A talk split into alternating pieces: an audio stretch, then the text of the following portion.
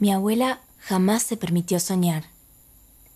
Y creo que ha sido por la culpa, por los miedos, por el que dirán. Y también porque ella misma extrañaba a su madre cuando se iba a limpiar casas de familia y la dejaba sola con sus hermanas. O mejor dicho, juntas, pero solas al cuidado de la alimentación y los quehaceres domésticos para atender a sus hermanos y padre. Entiendo que Tita tuvo siempre como horizonte todo lo que se espera de una mujer, aunque eso haya generado en su sentir, en su mundo interior, las construcciones de paredes por donde no pasan los sueños. Esos sueños que dan cosquillas en la panza cuando rompemos con lo que se esperaba de nosotras.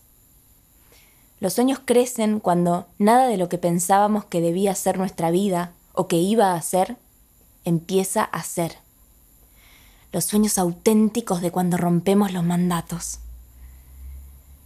Sin embargo, nuestras mujeres, las mujeres que nos conforman, con todo ese universo de limitaciones, han sabido construir endijas de libertad, allí donde parecía que no existía. Cada mujer ha ido de a poco liberando un poquito a la otra. No estamos solas nunca lo estuvimos, aunque efectivamente nos haya aislado la cultura. Las mujeres siempre hemos encontrado recovecos para que dentro de la enseñanza, de la obediencia y la sumisión se colaran el placer y la inmensa necesidad de no postergarnos. Sí, somos hijas de abuelas y madres que muchas veces no se permitieron soñar por miedo o por el qué dirán, incluso porque no podemos soñar lo que no existe en nuestro mundo de representaciones. Sin embargo, hoy somos las mujeres que están viviendo todo lo prohibido que alguna vez nos dijeron que no podíamos vivir. Nos masturbamos, hablamos de sexo con amigas a temprana edad, las jóvenes van perdiendo de a poco la obsesión por un amor que dure para toda la vida. Nos hacemos amigas de las mamis del jardín y salimos por tragos y charlas de dildos, hijos y competencia laboral. Dejamos a nuestros hijos por trabajo, faltamos un acto escolar, ponemos en jaque el orden familiar y le ponemos un límite a quien exige todo de nosotras.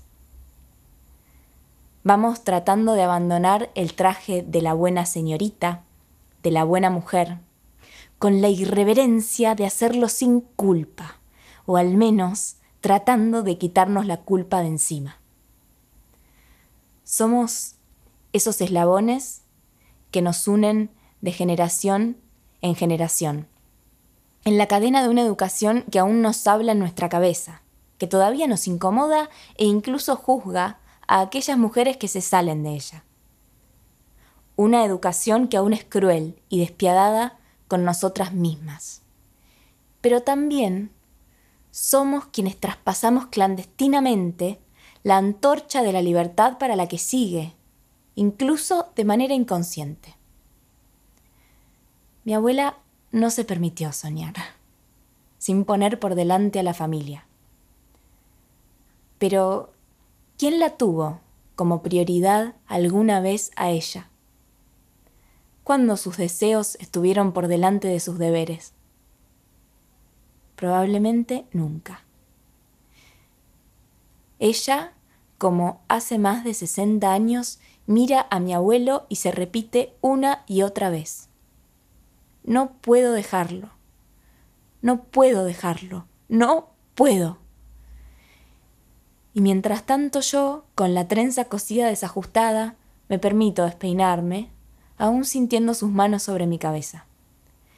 Y escribo sobre ella con las alas de una educación que llegó, gracias a que las mujeres por siglos nos fuimos cediendo el sueño de la libertad.